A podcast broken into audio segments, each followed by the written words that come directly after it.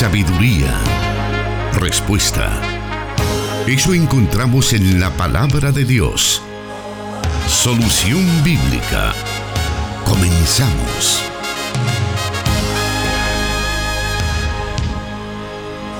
Gracias por estar con nosotros en esta tarde de martes cuando estamos presentando en vivo Solución Bíblica. Todos los martes desde hace ya varias semanas estamos presentando este programa en esta nueva generación sabiendo que Dios siempre tiene algo especial que decirnos a través de las sagradas escrituras, a través de su palabra, a cada circunstancia de la vida. Y como dije, hace algunas semanas estamos con esta nueva generación de solución bíblica y ya está con nosotros nuestro pastor Jonathan Medrano para dar las respuestas que usted necesita. Bueno, saludos hermano Miguel Trejo, también saludos a todos los que ya están en nuestra sintonía a través de las distintas plataformas digitales. También un cordial saludo para todos los que nos escuchan a través de los medios radiales de la Corporación Cristiana de Radio especialmente aquellos que se encuentran en tráfico quizás ahorita, ¿verdad? Exacto, a veces es un poco difícil a esta hora en San Salvador, sobre todo, sabemos que a veces se puede volver un caos todo esto, pero qué bueno que usted puede aprovechar esos momentos especiales para aprender de las Sagradas Escrituras. Y como bien lo mencionaba Pastor, son varios medios los que están transmitiendo esta señal 98.1 FM para la ciudad de Santa Ana 1450 AM para San Miguel y la zona oriental y por supuesto Restauración 100.5 para todo El Salvador. También puede escucharnos en internet a través de plenitud.fm y restauración.fm. También a través de el Facebook Live. Siempre estamos listos ahí para poder saludarle en, en, esta red social para que usted pueda estar también pendiente de las respuestas a cada una de las preguntas que nuestra audiencia envía y las cuales van siendo respondidas por orden de llegada. Así que, bueno, bienvenido entonces, pastor, una vez más a este programa y vamos a dar inicio. Vamos con la primera pregunta de esta tarde o el momento en que usted nos esté escuchando. Y dice, ¿Cuál fue en sí el pecado de Cam, el hijo de Noé? Cuando lo vio sin ropas en la tienda y como consecuencia le llevó a caer en maldición, según Génesis capítulo 9 versículos 20 al 27, pregunta nuestro oyente. Bueno hermano, básicamente el pecado de Cam consistió en el irrespeto hacia su padre, ya que la escritura describe ese episodio como un momento, digámoslo así, bajo en la vida de Noé y que a causa de un exceso que él había tenido, es que él queda en esta condición bastante penosa. Al darse cuenta su hijo Cam de esta situación bochornosa, la Biblia dice que Cam eh, vio su desnudez y se burló. Así que el pecado de Cam consistió en la burla que él hizo hacia su padre. Alrededor de ese pasaje, la frase vio la desnudez de su padre. Eh, por algunos ha sido interpretado como un acto sexual inapropiado y hacen la relación con Levítico capítulo 20, versículo 17, para referirse a una especie de práctica homosexual de Cam con su padre. Otras personas interpretan que Cam se acostó con la esposa de Noé. ¿Qué podría decirnos acerca de estas interpretaciones de algunos? Bueno, Efectivamente son algunas de las interpretaciones que se han dado a este, a este texto. Sin embargo, todas estas ideas y otras que no han sido mencionadas pasan por alto el contexto inmediato del relato. Al tomar en cuenta las consideraciones textuales y lingüísticas, lo que a veces se pasa por alto es que la frase descubrir la desnudez no se encuentra en Génesis, en el relato de Génesis. Lo que se menciona es que en su estado de ebriedad, Noé se desnudo en medio de su tienda, eso dice el versículo 21. En el hebreo, el verbo galá significa, en este caso en particular, exponerse o mostrarse.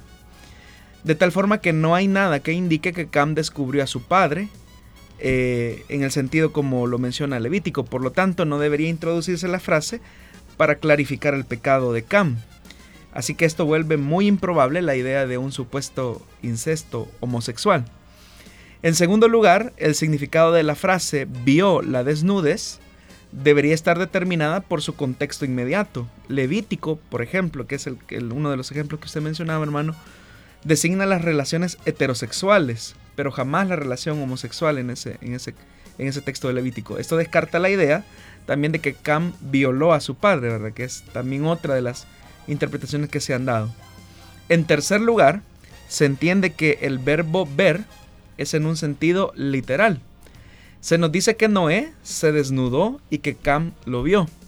También se nos dice que sus dos hermanos tomaron precauciones para no ver la desnudez de su padre. Es más, la palabra de Dios dice, tomaron la ropa, la pusieron sobre sus propios hombros y andando hacia atrás cubrieron la desnudez de su padre. Entonces el texto añade, al tener vueltos los rostros, no vieron la desnudez de su padre. Es decir, que ellos estaban dándole la espalda a su padre para no ver su desnudez en el sentido literal. Entonces, es imposible sostener que se usa el verbo ver en sentido figurado. Los hermanos hicieron todo lo posible para no ver lo que Cam había visto. Este es el sentido del texto y que no da a ninguna otra interpretación. Muy bien, vamos a hacer una pausa, la primera de esta jornada. Quédese con nosotros para seguir disfrutando de Solución Bíblica. La respuesta a sus preguntas aquí, en Solución Bíblica.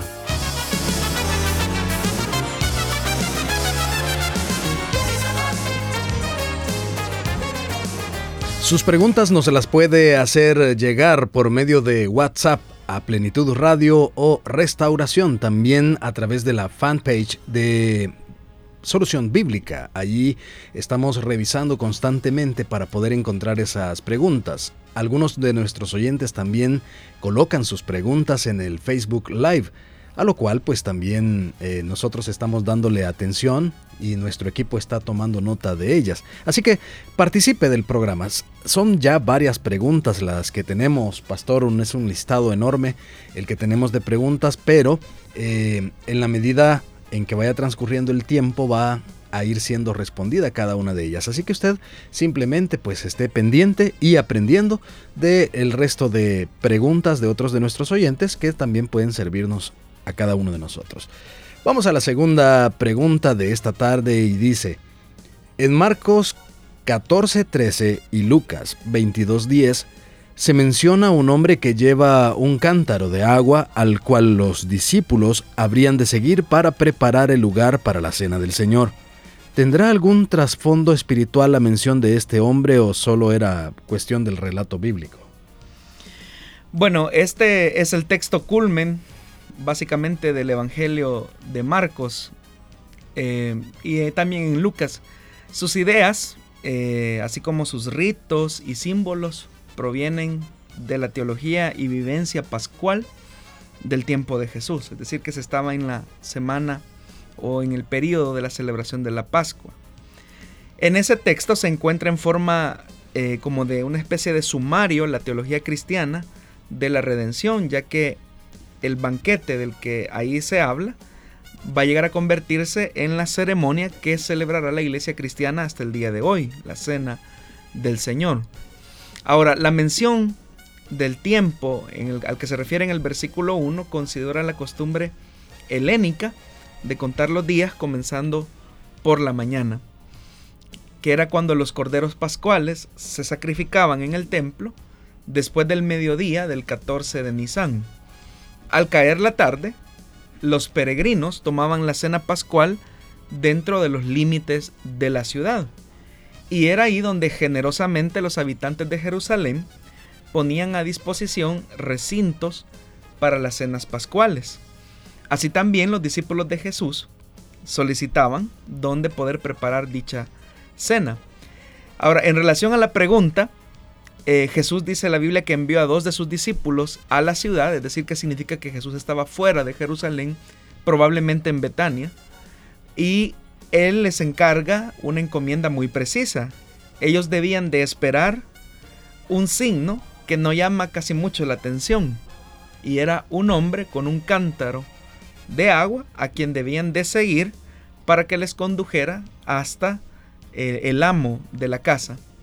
Sin vacilación, eh, se le va a dar a Jesús el aposento o el recinto, el lugar donde se iba a realizar dicha cena, porque la encomienda era seguir al hombre que llevaba el cántaro con agua y de tal manera hacer la solicitud al amo de dicho hombre, eh, la solicitud de hacer espacio en su casa, que normalmente era en la parte superior de la vivienda, para realizar ahí la cena pascual.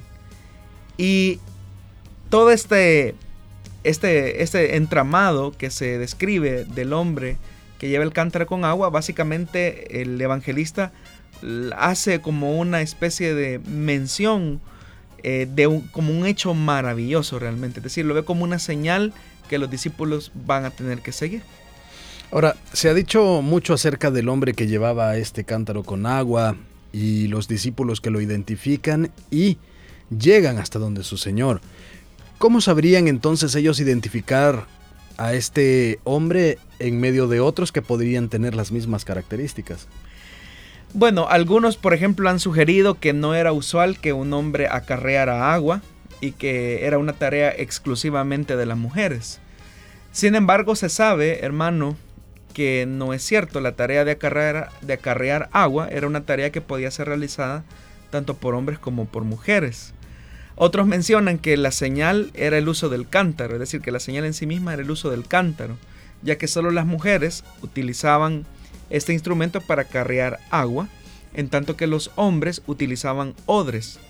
Pero igualmente existen mucha evidencia que demuestra lo contrario, que hombres utilizaban cántaros, pero que también las mujeres podían utilizar odres para el traslado del agua. Entonces la señal básicamente en, concreto es que el hombre les iba a salir al encuentro. Es decir, específicamente cuando ellos iban entrando, el hombre les iba a salir al encuentro. Y la instrucción era seguirlo hasta la casa, independientemente de dónde fuera, ellos debían de seguir al hombre que les saliera al encuentro con un cántaro con agua. Muy bien, eh, ahora con respecto al lugar, ¿tiene alguna importancia o implicación, digamos, espiritual eh, este lugar del aposento donde se realizó la cena pascual? Bueno, algunos eruditos hermanos, hermano, sugiere que este aposento donde Jesús comió la Pascua e instituyó lo que se conocería como la cena del Señor, es el mismo lugar donde los discípulos continuarían reuniéndose al día siguiente de la cena pascual, que es cuando eh, crucifican al Señor Jesús. Los evangelios señalan que estaban juntos encerrados en ese lugar. Es ahí donde los discípulos también se van a encontrar reunidos en el día de Pentecostés. Y es ahí, en ese aposento, es decir, en la casa de este hombre, donde quedará inaugurada la iglesia como tal en el día de Pentecostés. Muy bien, entonces tenemos esa respuesta para esta pregunta que nos hacía nuestro oyente. Queremos invitarle para que siga con nosotros disfrutando de estas respuestas basadas en las Sagradas Escrituras. Hacemos una nueva pausa y volvemos con la tercera pregunta de esta tarde. Dios da la sabiduría y el conocimiento. Solución bíblica.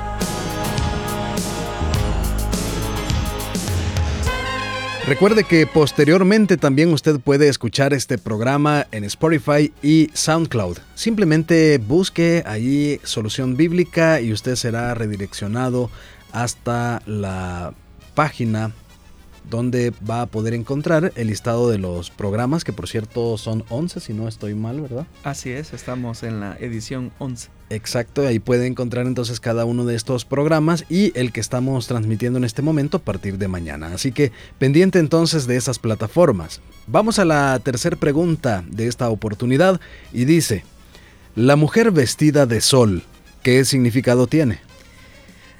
Bueno, deduzco que la pregunta tiene que ver con Apocalipsis capítulo 12, versículo número 1, donde dice la escritura, apareció en el cielo una señal maravillosa, una mujer revestida del sol, con la luna debajo de sus pies y con una corona de dos estrellas en la cabeza. Para adentrar, o más bien dicho, descubrir quién es esta mujer o cuál es su identidad, hay que ver las características que se describen. En primer lugar, se dice que es una mujer revestida de un atuendo de luz, es decir, es un atuendo brillante, único, excepcional y especial. Se dice que a sus pies eh, yace la luna, es decir, que sirven la luna como un, eh, un, lugar donde ella pueda poner sus pies. Se dice que también está coronada con 12 estrellas. Ahora, aparte de esa, de esa descripción de cómo, de cómo está representada la mujer, dice que apareció en el cielo y dice que ese aparecer en el cielo hace alusión básicamente a una señal de tipo universal que trasciende lo terreno sin llegar a ser celestial. Es decir, que está en el espacio, está en el cielo como tal, y es una señal universal, pero que, aunque trasciende lo terreno, no llega a ser celestial como tal. Ahora, los contrastes que se mencionan es que dice que esta mujer que estaba embellecida con un vestido resplandeciente, coronada con doce estrellas y cuyo estrado de, sus pies era la luna, es que dice que ella se encontraba encinta, es decir, estaba embarazada. Es un contraste. Y que la condición de estar embarazada como que no hace mucho juego con la indumentaria de dicha mujer. También en ese mismo texto de Apocalipsis se describe que ella gritaba por sus dolores y angustias eh, de parto. Pero nuevamente su estado no va acorde a la indumentaria que ella lleva. Es decir, está vestida con esplendidez, con mucha elegancia, pero su condición es una condición muy dolorosa, eh, de mucha angustia. Al punto que dice que gritaba por la angustia del parto, pues estaba a punto de dar a luz. Ahora, aquí donde hay que comenzar a, a desentrañar entonces quién es esta mujer. El grito se refiere básicamente, es verdad, a un grito de dolor por el parto, pero más hace alusión a un grito de dolor por martirio. Y ya vamos a ver por qué. Entonces, para responder la pregunta, ¿quién era esta mujer? La mujer básicamente simboliza y representa al pueblo de Dios. Esto por la alusión del sol, la luna y las doce estrellas, que también se mencionan en el sueño que José tuvo y que se encuentra en el relato del libro de Génesis, cuando dice la escritura que José tuvo una visión, tuvo un sueño donde veía al sol, la luna y dos estrellas, y, pero, una, pero estas, estos elementos se inclinaban hacia una estrella en particular. Entonces, la referencia que se está haciendo de la mujer, de las dos estrellas, es una alusión al pueblo de Dios. En una primera instancia a Israel y en una segunda instancia a la iglesia del Señor. Ahora bien, si esta mujer está simbolizando al pueblo de Dios, ¿por qué entonces el escritor utiliza la figura de una mujer y no la de un hombre? La razón básicamente, hermanos, hermano, la encontramos en el libro de Génesis, donde el Señor le dice a Eva que pondría enemistad entre ella y la serpiente, porque dice inmediatamente que apareció un dragón. Ahora, en la carta a los Gálatas, en el capítulo 4, versículo 4, el escritor dice, pero cuando vino la plenitud del tiempo, Dios envió a su Hijo nacido de mujer. Ahí alguien podría decir, bueno, ¿quién no sabe que los seres humanos nacemos de una mujer.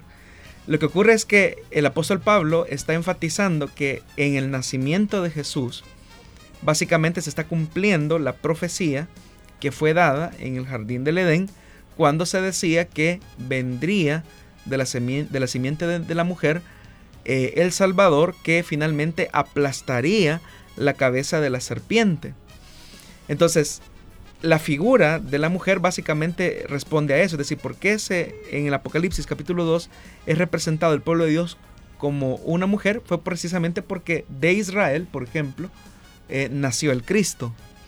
Pero también se describe que la iglesia misma eh, básicamente viene a ser la novia del Cordero, la esposa del Cordero, y que como consecuencia también está revestida de mucha esplendidez. De tal forma que los gritos de la mujer no son gritos necesariamente de una mujer parturienta, sino que son gritos de mártires, con lo que se establece la verdad de la pugna que existe entre el tema del bien y del mal.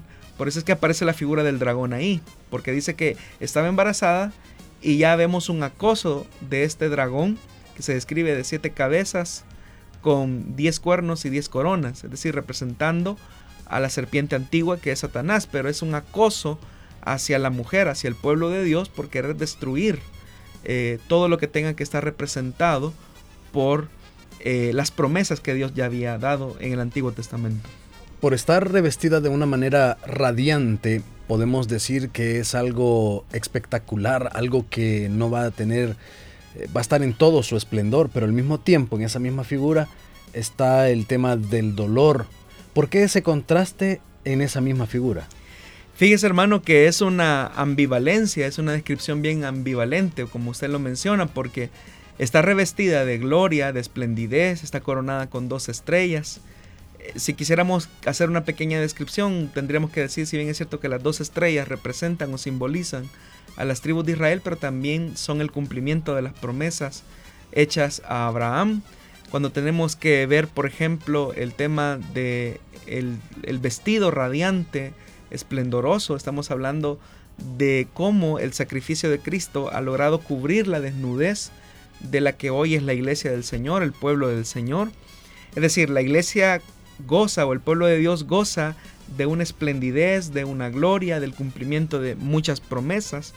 Pero sin embargo, a, la par de esa gloria, a la par de esa esplendidez, eh, también se menciona el tema del dolor, porque dice que gritaba con dolores profundos y también se habla de sufrimiento. Es decir, que a pesar de que la iglesia tiene las promesas de Dios, a pesar de que la iglesia está revestida por la gloria de Cristo, sin embargo eso no la, eh, digámoslo así, no la separa de los momentos de persecución e inclusive de martirio al que la iglesia se puede enfrentar.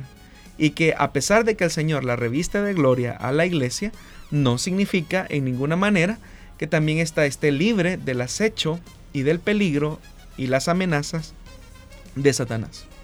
Muy bien, queremos agradecer a nuestros oyentes que están pendientes de estas respuestas a través de la señal de radio, pero también estamos agradeciendo a quienes están conectados en el Facebook Live, la cual pues, eh, la, digamos, la señal original está en Plenitud Radio, en la fanpage de Plenitud Radio, pero también está compartido en la fanpage de Solución Bíblica, de Restauración 100.5 y Radio Restauración en San Miguel. Así que donde sea que usted nos esté escuchando, hasta ahí un saludo muy especial y específicamente a Franklin Rodríguez que nos dice, eh, bueno, nos está preguntando algunas, algo sobre una de las preguntas que ya se respondió. También Sandoval Romero, bendiciones, que Dios los bendiga. Bonita programación. Sonia de Salazar nos dice, bendiciones, pastor y al hermano. Muchas gracias. Eh, Karen Saraí Beltrán, saludos hermanos, les sintonizo en Honduras. Bonito programa, bendiciones. Sandoval Romero, son de mucha bendición. Escucharles, sigan así, adelante en la obra de Dios.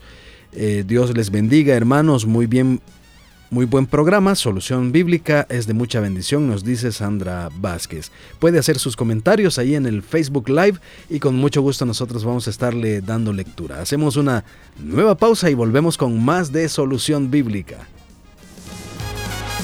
Solución Bíblica con el pastor Jonathan Medrano.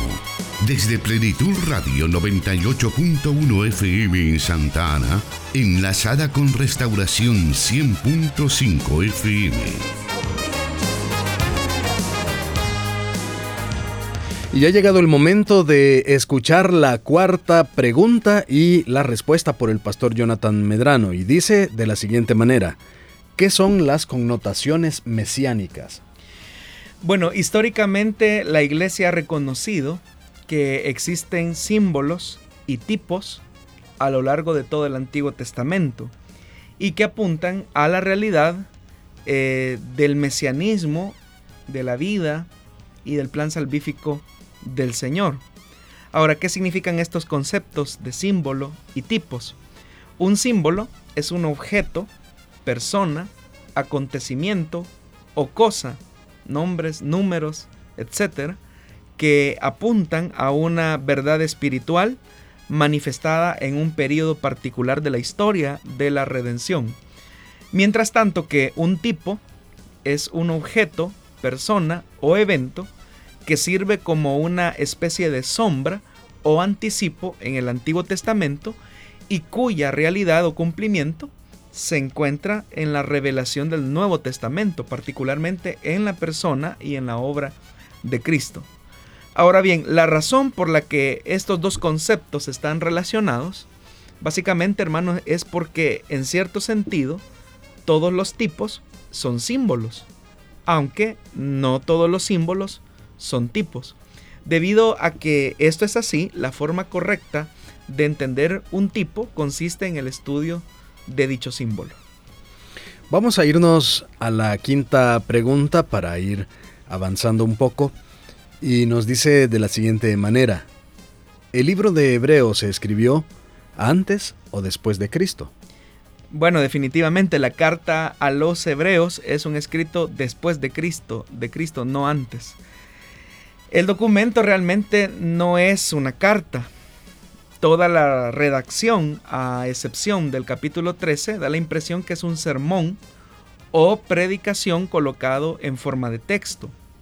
Y que aunque tradicionalmente algunos han creído que dicha carta fue escrita por Pablo, eh, realmente no se sabe quién fue eh, su autor. Fíjese que bien curioso esto, hermano, que durante los primeros tres siglos de la era cristiana, la iglesia sostuvo que la carta fue escrita por Bernabé, pero es llegando al siglo IV cuando algunos comienzan a afirmar que el escritor pudo haber sido Pablo. Ahora, aunque hay ciertos elementos que hacen alusión a la teología de Pablo, son más las evidencias que apuntan que no fue él quien escribió dicha carta. Pero respondiendo, no, la, eh, la carta a los hebreos fue después de Cristo. Ahora bien, usted ha mencionado entonces que el apóstol Pablo no pudo ser el escritor de este sermón, como usted ya ha hecho la aclaración. Entonces, ¿cuáles serían esos argumentos que validan la negación, ya que tradicionalmente pues se le adjudica la escritura a Pablo? Bueno, vamos a tratar la manera de responder esa pregunta. Vamos a ver eh, los argumentos estilísticos, lingüísticos y de redacción tanto de Pablo como del escritor anónimo de los hebreos. Por ejemplo, el apóstol Pablo tiene un estilo muy impetuoso e irregular muchas veces para escribir. Él es muy fuerte, eh, se impone mucho en su escrito, el, el Pablo auténtico. Pero la carta a los hebreos muestra un estilo muy cuidadoso, muy pausado, muy tranquilo y que va en aumento. A Pablo, por ejemplo, le gustan mucho las oposiciones enérgicas. Es decir, Pablo cuando va a defender un punto muestra muy enérgicamente sus postulados. Pero en el, caso de la carta a los hebreos, eh, le gusta presentar sus propuestas, sus exhortaciones, pero de manera eh, transitiva, eh, suave. Es decir, son transiciones un poco suaves. Pero en Pablo es un poco, un poco más acelerado. También eh, al apóstol Pablo le gusta acentuar su, ah, su obra apostolar en su escrito, es decir, Pablo toma ese protagonismo en sus cartas como tal, pero en la carta a los hebreos se nota un anonimato absoluto.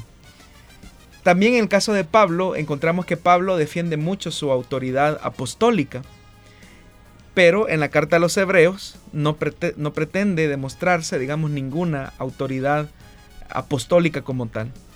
También otra característica es que Pablo, por ejemplo, suele usar mucho el tema en Cristo, Cristo Jesús, Jesucristo nuestro Señor o nuestro Señor Jesucristo. Pero en la carta a los hebreos no se utilizan esas expresiones.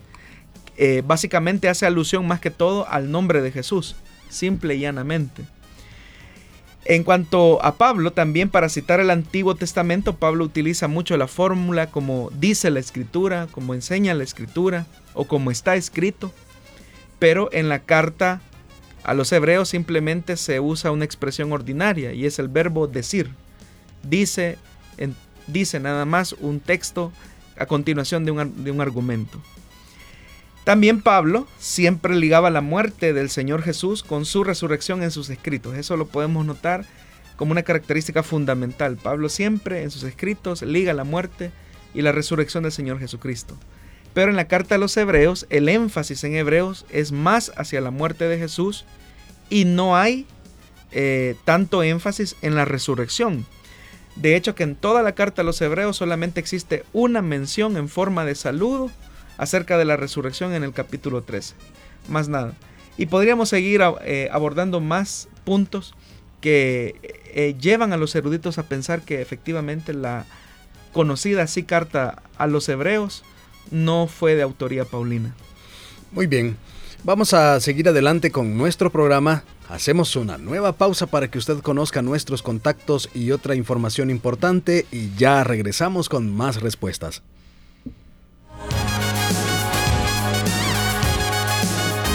Su palabra es luz. Solución bíblica.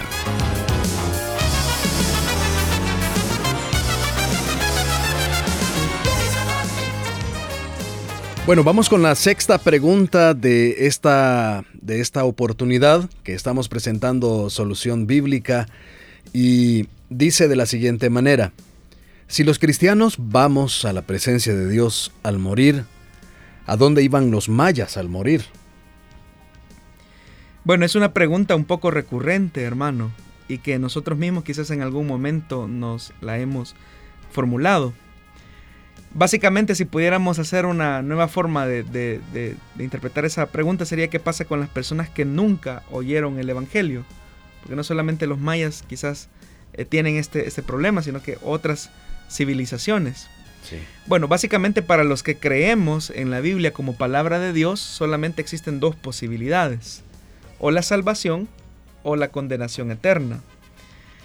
Ahora, la misma palabra de Dios expresa que ningún ser humano tiene excusa delante de Dios, tal como lo enseña la carta a los romanos en el capítulo número 1. De hecho que el apóstol Pablo está estableciendo una verdad en dicho capítulo de la culpabilidad ante Dios de todos los seres humanos, en su condición natural, sean judíos o gentiles, dice Pablo. Es decir, indistintamente todos los seres humanos, sin excepción, somos culpables delante de Dios de nuestro pecado. Ahora, lo que nos interesa con respecto al tema que nos ocupa es el hecho de que Pablo dice no tienen excusa. No en un contexto del rechazo del Evangelio, sino en el contexto de que los teólogos llaman a esto la revelación general. Lo que de Dios se puede conocer por medio de la creación. Es decir, todos aquellos manifestaciones, revelación a través de la naturaleza, de lo creado, atestiguan y afirman al hombre la existencia de un creador. Y esto es lo que se ha conocido como la revelación general que Dios ha otorgado a todos los seres humanos sin distinción. Y es más, a continuación el apóstol demuestra en dicho capítulo la culpabilidad delante de Dios de todas aquellas personas que cometen cualquier forma de idolatría, ya que aún sin tener acceso a la revelación especial, sí tienen a esa revelación general que hemos expresado, la cual es verdad que no es suficiente para eh, llegar al tema de confesar al Señor Jesús, pero sí es suficiente como para llevarles a la condenación, porque la misma creación testifica de un creador, lo cual debería de conducir al hombre a la búsqueda de ese, de ese ser especial, de ese ser divino. Sin embargo, lo que el ser humano muestra es un rechazo y la mejor forma de rechazo es a través de su práctica de idolatría. Ahora, un argumento parecido al anterior es el que también se encuentra en el capítulo número 2, en los versículos del 1 al 16. Y en este texto, Pablo demuestra que la justicia del juicio de Dios, tanto en el caso de los que no conocen su ley, es decir, los judíos, y otros afines al judaísmo, como en el caso de los que nunca llegan a conocer esa ley. Es decir, Pablo demuestra la justicia de Dios. Y lo que parece que viene a decir es que tanto los unos como los otros quedan bajo el juicio justo de Dios.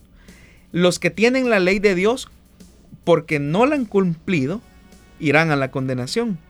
Y los que no tienen la ley, porque tienen la misma ley escrita en sus corazones, dice el versículo 15 del capítulo 2, y la conciencia de cada uno también eh, manifiesta esa revelación interna de un Dios que se hace visible en lo creado. Entonces, por lo tanto, son culpables de condenación los que han tenido acceso a la ley de Dios como también los que no han tenido acceso a la ley de Dios. Ambos van a perecer.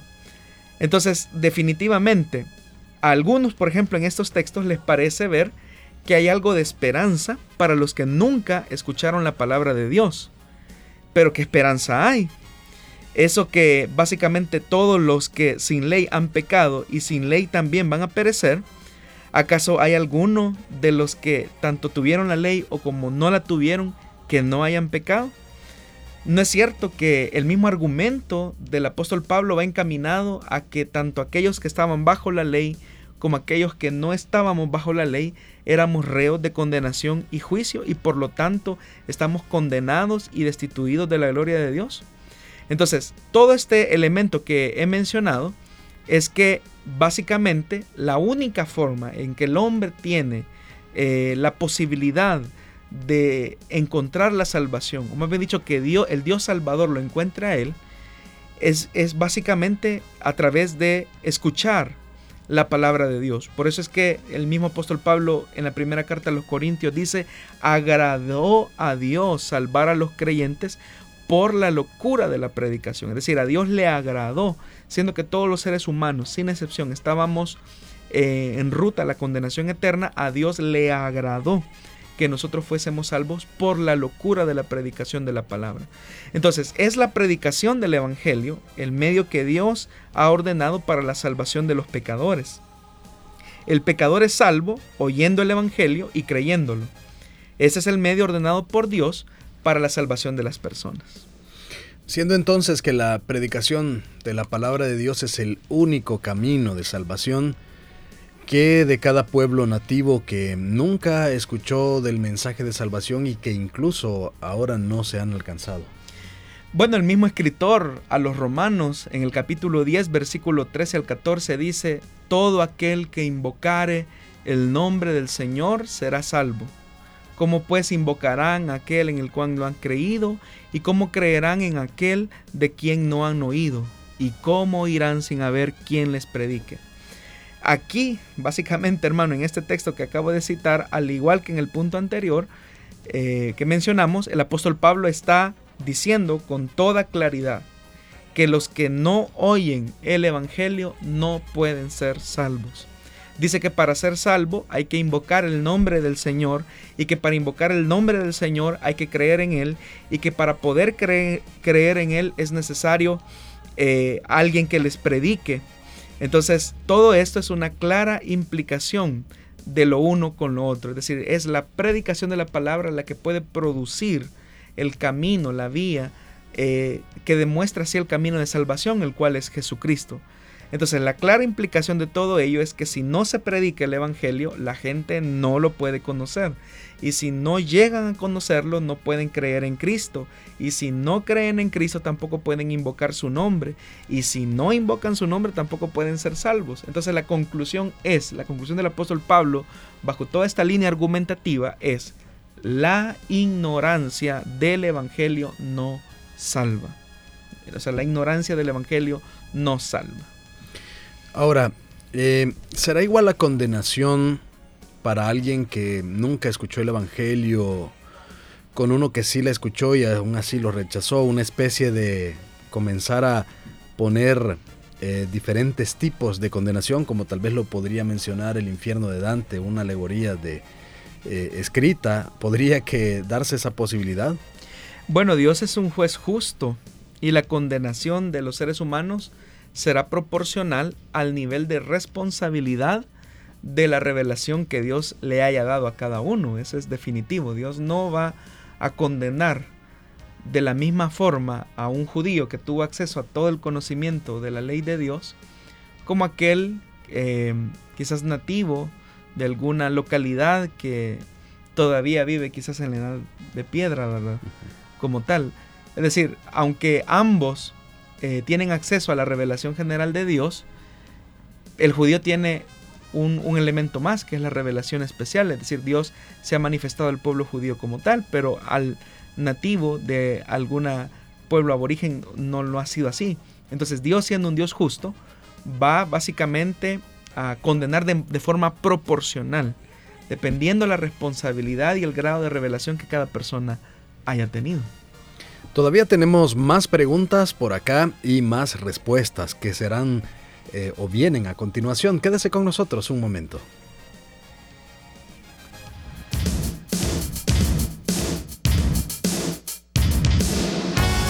Escríbenos tus preguntas al número de WhatsApp de Plenitud Radio 503 7848 5605 y número de WhatsApp de Restauración 503 78 56 94 96.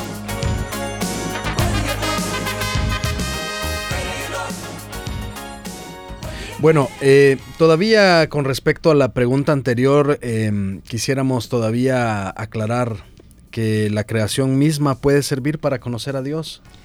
Sí, o sea, es parte de la revelación de Dios.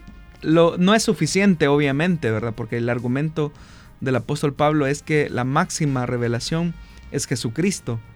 Pero la misma creación apunta eh, a un creador, lo que ocurre es que dice la escritura siempre en la carta a los romanos que ellos se envanecieron en sus razonamientos y que en vez de darle gloria al Creador, comenzaron a rendirle culto a la criatura, de tal forma que sus mentes se comenzaron a entorpecer y se entregaron a prácticas pecaminosas, como lo señala eh, el escritor a los romanos. Entonces definitivamente que la creación apunta a un creador, pero es tan la dureza del corazón humano que el ser humano se envileció a sí mismo y es por eso que se entregó a prácticas eh, deshonestas, como dice la escritura. Y curiosamente, curiosamente el apóstol Pablo en su razonamiento expresa y manifiesta que la idolatría fue la que los condujo a toda clase de perversiones, como también señala el escritor a los romanos. Muy bien, eh, por acá estábamos viendo algunas de las, de las notificaciones que hemos recibido de algunos oyentes que están haciendo sus preguntas a través de la fanpage de Solución Bíblica. Y bueno, en, su momento van a estar siendo respondidas todas estas eh, preguntas y también pues hay algunas personas que están haciendo algunos comentarios, como por ejemplo es eh, el programa que yo escucho y es un bendecido programa, nos dicen por ahí en la fanpage de solución bíblica. Usted puede encontrarnos y a través de ese medio poder hacer sus preguntas y también en estos momentos escuchando y viendo a través de Facebook Live también puede estar con nosotros participando. Saludamos a quienes se han unido a poder estar pendientes de este programa. Vamos a la siguiente pregunta, la número 7 de esta oportunidad, y dice, en la vida eterna, ¿Hacia dónde vamos todos los cristianos? Bueno, lo que la Biblia enseña es que el cuerpo va al sepulcro a la espera de la resurrección, el espíritu o aliento de vida vuelve a Dios, que fue quien lo dio, y la parte inmaterial a la que llamamos alma pasa a la presencia del Señor. Entonces cuando se ha producido esta separación a causa de la muerte, como resultado del pecado, porque la Biblia dice que la paga del pecado es la muerte, los creyentes creemos que se, va a producir un momento de glorificación donde volveremos a la unidad eh, con nuestra parte material, es decir, el cuerpo, con la parte inmaterial que se encuentra en la presencia del Señor. Es decir, esa separación que ocurre en el momento de la muerte no es natural, no fue el diseño de Dios. Sin embargo, a todos aquellos que se acobijan bajo el sacrificio perfecto de Cristo, la promesa es que viene el tiempo de la resurrección donde eh, el creyente que ha depositado su fe, su esperanza en Jesús, va a volver a esa unidad. Pero esa unidad ya no con un cuerpo corruptible, como dice el apóstol Pablo, sino con un cuerpo glorificado. Ahora, todo eso ocurre precisamente porque eh, como dice también la escritura, que Jesucristo es el primogénito de toda la creación y se está refiriendo básicamente al hecho de ser el primero en morir, resucitar y vivir eternamente. Entonces todos los que nos acobijamos bajo la sombra del sacrificio de Cristo, todos aquellos que nos amparamos en sus méritos, también tenemos la esperanza que así como Jesucristo resucitó hoy está a la diestra del Padre, y vive eternamente, eh, también esa misma esperanza es la que nosotros tenemos ahora, si hemos decidido creer en Jesucristo. Bueno, siempre hay preguntas que se relacionan con otras de manera coincidente tal vez, aunque nosotros los cristianos no creemos en coincidencias, sino en el propósito de Dios. Entonces acá hay una que dice, en el cielo, ¿qué idioma vamos a hablar? ¿O cuántas clases de idiomas van a existir? ¿O serán los mismos idiomas que hoy existen en la tierra? bueno, son preguntas curiosas, ¿verdad?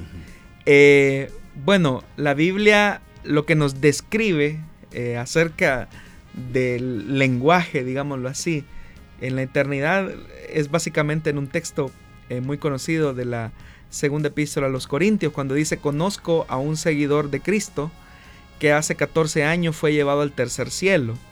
No sé si en el cuerpo o fuera del cuerpo, Dios lo sabe. Y sé que este hombre, no sé si en el cuerpo o aparte del cuerpo, Dios lo sabe, fue llevado al paraíso. Y vea esto. Y escuchó cosas indecibles que a los humanos no se nos permite expresar.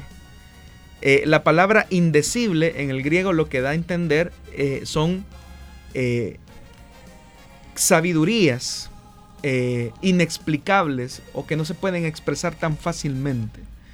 Entonces, definitivamente, si el escritor está haciendo mención a que escuchó cosas indecibles o que no se pueden pronunciar por la sabiduría que se escucha, por la, por la majestuosidad que él escuchó, pues evidentemente que no tiene nada que ver con lo imperfecto y humano que, con el que nosotros manejamos eh, las cosas en este mundo material. Muy bien, estamos a punto de entrar a la última fase del programa. Quédese con nosotros, vamos a hacer una pausa y volvemos con más respuestas.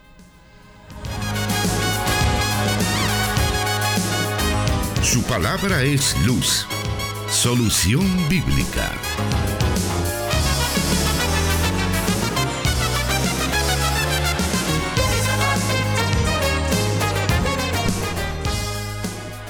Bueno, vamos a continuar con nuestro programa Solución Bíblica, este programa que tiene como objetivo llevarle a ustedes respuestas bíblicas, respuestas que la Sagrada Escritura nos da para cada circunstancia de la vida y aún para preguntas como el pastor lo decía, curiosas como las que se acaban de responder.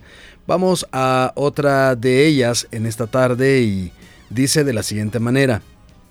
He escuchado, he escuchado predicadores que dicen que Dios le da la esposa al cristiano y que debe esperar que la persona llegará. Otros dicen que el creyente la debe buscar. ¿Cuál es la forma correcta? Ambas, ambas, ambas cosas. Eh, lo que ocurre, hermano, es que cuando nosotros reconocemos a Jesucristo como Señor, implica una entrega absoluta de nuestra voluntad a Él. Y en una decisión tan importante como lo es el noviazgo, eh, efectivamente el cristiano y el, noviazgo y matrimonio, efectivamente el cristiano debe de buscar la orientación de Dios para no errar en dicha elección. Se ha dicho que después de entregarle nuestra vida a Cristo, la elección del matrimonio es la decisión más trascendental en nuestra vida y yo creo que así es. Lo primero, hermano, que debemos de hacer para escuchar la voluntad de Dios es tener un corazón neutro, emocionalmente hablando. Es decir, que no debemos de condicionar a Dios a una persona. Y hay cosas que cosas risibles que uno escucha, eh, más que todo quizás a veces entre los jóvenes, y es como si es la voluntad de Dios, quiero que Dios me la acerque, y si no es la voluntad de Dios, quiero que Dios me lo aleje. Pero ese es un contrasentido completamente, o sea, porque las cosas no funcionan así. Nosotros debemos de colocar nuestro corazón neutro de, forma emocional, es decir, tener un corazón emocionalmente neutro para permitir que Dios nos conduzca o nos aleje eh, a través de su dirección, eh, básicamente, pero no, no a través, hermano, de, señales supuestas. También la escritura habla que para conocer la voluntad de Dios y ir a buscar a esa persona, debemos conducirnos por el principio bíblico de el no unirnos en yugo desigual con los incrédulos, lo que significa que no podemos tener una relación romántica o amorosa con una persona no creyente. También otra cosa que es importante para aprender a conocer y discernir la voluntad de Dios es buscar la orientación pastoral necesaria a través de la consejería, pero como repito siempre, con el elemento de mantener neutro emocionalmente el corazón. Y buscar, por qué no decirlo, la orientación de los padres, especialmente si ellos son maduros y cristianos. Ellos ya han recorrido buena parte de la vida y su experiencia puede servir como una luz iluminadora para tomar una decisión de este tipo. Si el joven identifica de repente a una muchacha, en el caso de los, de los muchachos o viceversa, em, a veces el corazón, y, así lo dicen, juega un poquito en contra y se aferran a la idea de que este debe ser el elegido porque me gusta tanto, aunque no sea cristiano, aunque tenga otras características que, que tal vez no son las que le convengan, pero ¿qué deben hacer entonces cuando llega, por decirlo en una forma, eh, el flechazo? ¿Qué deben hacer? Bueno, es que volvemos al punto, ¿verdad? Si hemos reconocido a Jesús como nuestro Señor, eso implica que esa decisión va a tener que estar filtrada por su voluntad. O sea, si a un muchacho le gusta una joven o viceversa, pero le gusta tanto, pero el único detalle es que no es cristiano, no es cristiana, definitivamente que su convicción de reconocimiento del señorío de Cristo lo va a llevar a desistir de esa emoción. Y aún no se tiene que enfrascar, es que lo que yo voy a hacer es que me la voy a ganar para Cristo y ya una vez la tenga yo ganada para el Señor, me la voy a ganar yo, para, para mí. O sea, ese es un, también es una desobediencia. Entonces no debe de ser ese el proceder de un cristiano que quiere hacer la voluntad de Dios. Ahora bien, ¿cuáles serían los requisitos para que una pareja de jóvenes cristianos que desee emprender una relación, cuáles serían los eh, requisitos que ellos deben seguir? Bueno, yo considero que al igual que otros escritores y pastores han mencionado eh, verdades fundamentales que son eh, válidas para hoy y serán para siempre, se debe de tener una edad madura. Hay que recordar que el noviazgo es la antesala al matrimonio. También se debe de tener una estabilidad emocional y espiritual. También se debe de transparentar la relación con la familia de los novios con los líderes espirituales de la iglesia. Eh, todo eso para hacerlo lo más transparente posible. También se debe de tener completa claridad que el noviazgo nos conduce hacia la meta del matrimonio sobre la base de los objetivos comunes que se tienen acerca de la vida. Una vez un joven ha identificado que una persona verdaderamente es la voluntad de Dios para su vida, ¿Cómo se debería realizar esa etapa de cortejo, acercamiento, para poder concretar esa relación de noviazgo? Bueno, hay un, elementos muy básicos, hermano, que se deben de tener. Porque como la pregunta original era, bueno, eh, ¿debo de esperar en Dios o debo de irla a buscar, verdad? Eh, cuando yo estoy seguro que algo es la voluntad de Dios, pero estoy seguro porque hay una convicción eh, firme, Dios la puso o Dios puso en mi corazón esa convicción firme, es importante que se tengan ciertos entramados eh, humanos y sociales que son válidos. Una de ellas es que antes de formalizar una relación de noviazgo es muy importante que se hayan establecidos lazos sólidos de amistad. Es decir, debe de haber muchísima más eh, convivencia de amistad que de la relación de noviazgo. Eso es importantísimo. Es una de las cosas que podríamos mencionar. Nadie se debería de poner a andar de novio o novia si no ha tenido una amistad profunda, pero vuelvo y repito, con el corazón neutro y siempre en sintonía con la voluntad de Dios. Ya que entre mayor sea el tiempo de amistad, hay más posibilidades que la relación de noviazgo se establezca también de forma saludable. Si ha habido poquita amistad y, y viene el noviazgo, normalmente la relación se vuelve una relación tóxica y que en vez de potenciar a la persona, lo que hace es hundirlo.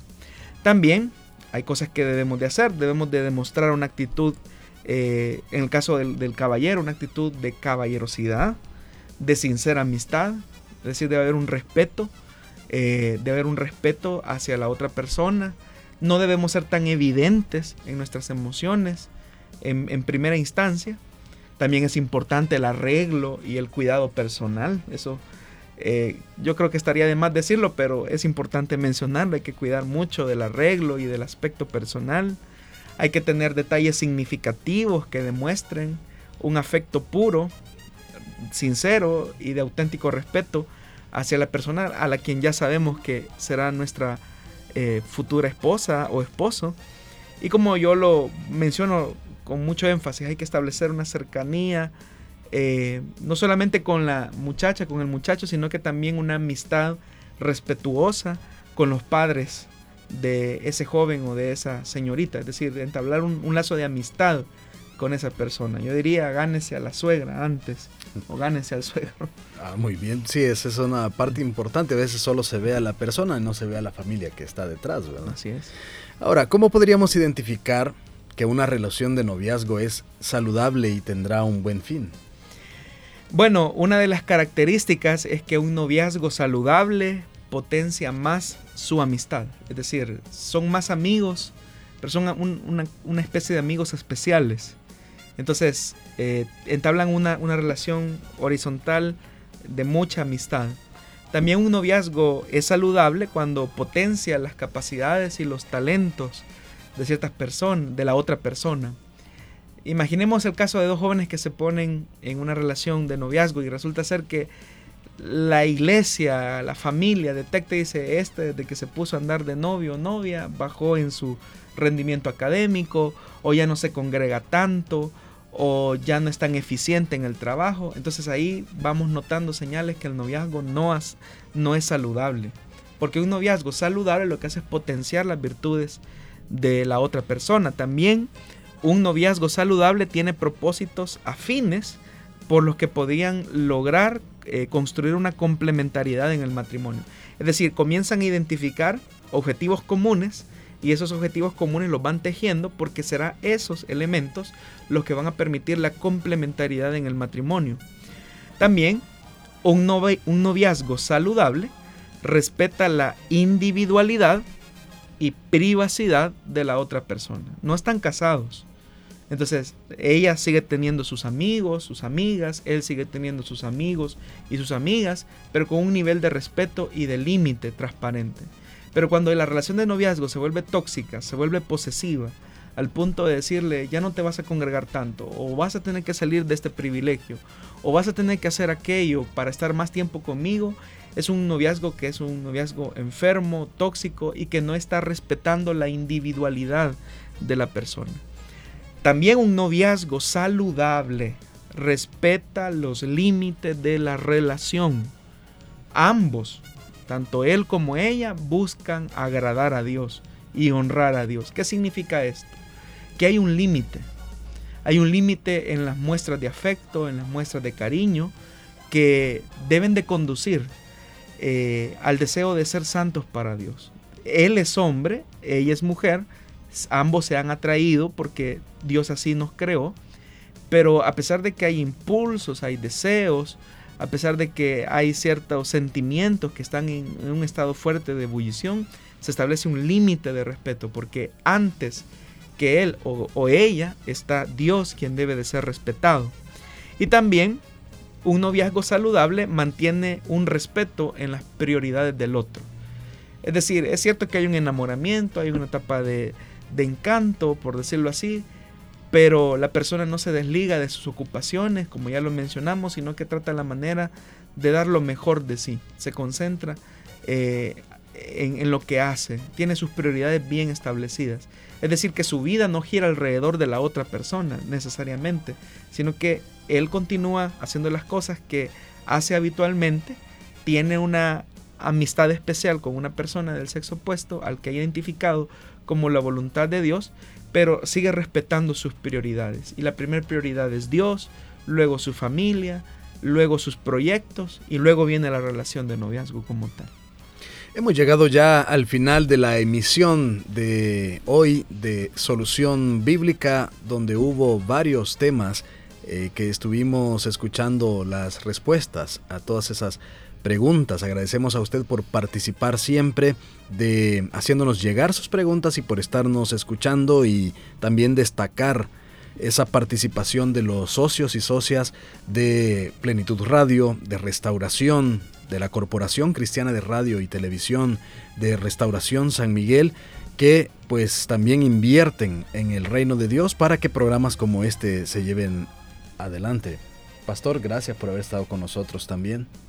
Gracias hermano Miguel y también me uno a, a lo que usted acaba de expresar. Definitivamente gracias a todos los socios de los medios de comunicación de Iglesia del IN es que programas como estos llegan hasta la intimidad de sus casas, o por qué no decirlo, de sus vehículos. Los vehículos también. Gracias a todos ellos, ya que una de las características que Dios en su misericordia le ha permitido a los medios de la corporación es que eh, no se pautan anuncios comerciales ni publicitarios, sino eh, todo es gracias a las aportaciones de nuestros socios, en este caso pues de los medios de comunicación eh, del Salvador Metro a Metro. Exacto. Así que le invitamos para que usted esté pendiente de este programa cuando lo presentemos en vivo el próximo martes a las 5 de la tarde, pero a partir de mañana también usted lo puede escuchar a través de las plataformas Spotify y SoundCloud. Nos escuchamos y estamos ahí pendientes para la próxima semana. Muchísimas gracias por su sintonía.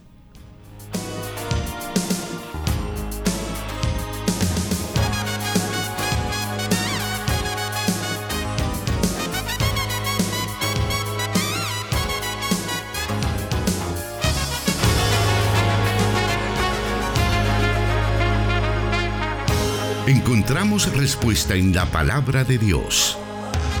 Solución bíblica. Hasta el próximo programa.